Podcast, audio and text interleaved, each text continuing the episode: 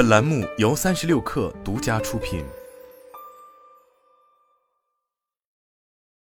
等完来自神医局，培养好习惯的重要性众所周知，但我们却总因不得其法而感觉困难重重，不是生活中充满阻碍，就是因为意志力薄弱而难以坚持。其实养成好习惯并没有想象中的那么难。这篇文章就要与你分享习惯养成的八个步骤，帮助你打造更加美好健康的生活。我们的习惯是决定我们在生活中任何领域成与败的基础。随着时间的推移，重复糟糕的习惯也会导致糟糕的结果，但健康和高效习惯的长期重复，则会为我们带来健康和高效的生活。换句话说，我们首先养成了习惯，然后习惯又造就了我们。这就是为什么学习形成新习惯，并不应该是一种奢望。而是我们都需要掌握的一项基本技能。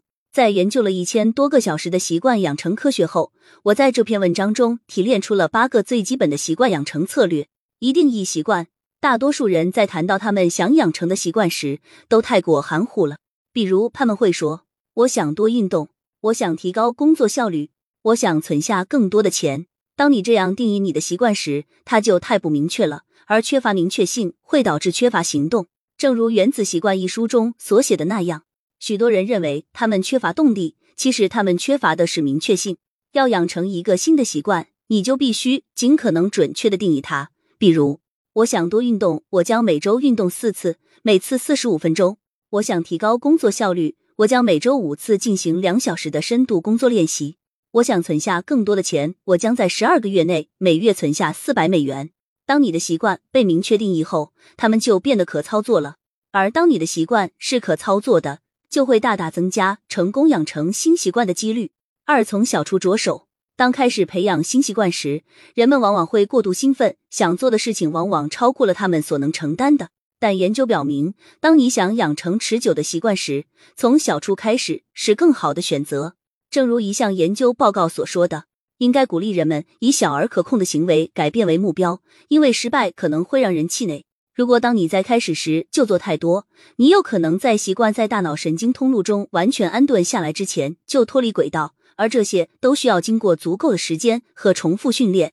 例如，如果你想读更多的书，并决定每天读一小时的书，那么如果有一天你特别忙，计划就肯定会失败。缺席一天就会引发一个螺旋式下降的过程，然后导致更多次的缺席，最终导致习惯养成失败。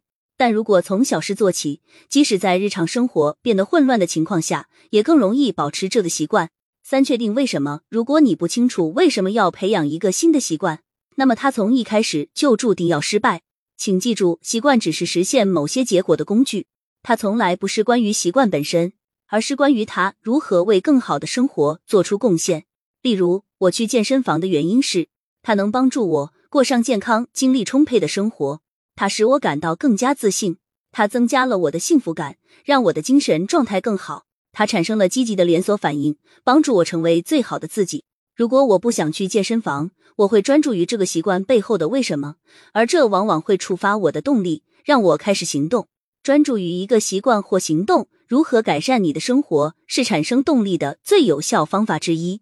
因此，对于任何你想培养的新习惯，可以写下这个习惯对你来说最重要的原因。每当你觉得没有动力去执行这个习惯时，你就可以用你的为什么作为精神燃料，来让你付诸行动。四、设定执行意图。在定义了一个习惯并确定了核心动机后，我们需要为它建立一个执行意图。正如心理学家所描述的那样，执行意图是将抽象的意图变成具体行动计划的一种方式。例如，当你打算今天锻炼时，执行意图可以是我将在上午十点在当地的健身房锻炼六十分钟；而当你今天想学习西班牙语时，执行意图可以是我将在晚上七点在我的客厅里学习西班牙语三十分钟。把一个习惯从抽象意图变成一个具体行动计划，会使我们更有可能去执行所期望的习惯。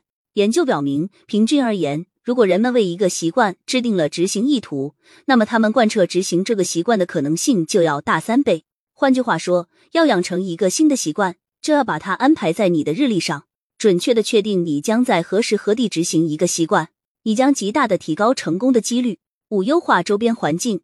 养成习惯的一个最大黑科技是设计你的环境。让你想要的习惯更容易执行，让不想要的行为变得更难出现。例如，当你想建立更健康的饮食习惯时，优化你的环境，让它支持这个习惯。比如，扔掉不健康的食物，在容易拿到的地方放一碗健康的零食，在你的冰箱上挂上健康食谱清单。如果你想养成多看书的习惯，你可以在以下情况下让阅读变得更容易：把一摞书放在明显的、容易拿到的地方。让常见的分心物变得更难接触。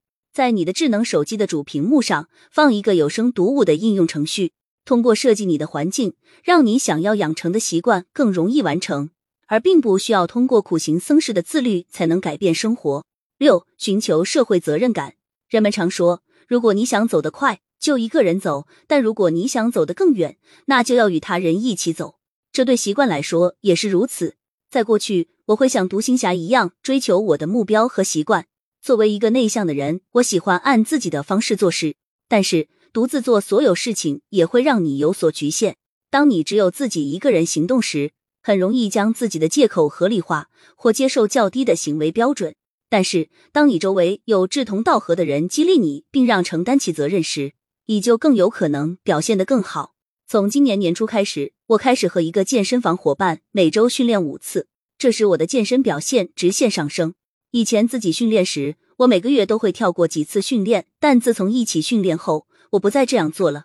我的健身课程变得更加有效，因为我们相互督促和激励，让对方更加努力的训练。一起训练时，去健身房的乐趣会大增，让人觉得这个习惯几乎毫不费力。总而言之，如果你想提高你的表现，并让你的习惯更有可能坚持下去，那就找一些志同道合的人，你可以与他们联手。七、追踪你的习惯，追踪你的习惯是最有效的习惯培养做法之一。首先，它为我们的表现提供了一个真实的视角。通常情况下，人们要么高估了自己的表现，要么对自己取得的成就没有给予足够的肯定。而习惯跟踪有助于解决这个问题。此外，习惯跟踪还有助于你保持动力。我们许多关于习惯的问题在于，你需要一段时间才能收获劳动成果。例如，在仅仅几次锻炼之后，你不会注意到你的健身水平有明显的差异；只有在几周的持续训练后，你才会注意到改进。经过几次冥想，你很可能不会注意到你的精神清晰度或压力水平等明显差异，但经过几周的持续冥想，你就会观察到。换句话说，我们许多习惯带来的是延迟的满足感。许多人因为这种结果的延迟而感到气馁，所以他们放弃了，重新陷入到旧的行为模式中。习惯跟踪是最好的解药。每当你在习惯追踪记录上成功划掉一格时，你就会得到一种立竿见影的奖励，于是多巴胺被触发，快速释放，这让你保持动力，专注于过程而不是结果。你每划掉的一格都证明了你正朝着正确的方向前进。但如果你缺席了一天，也不要为此而自责。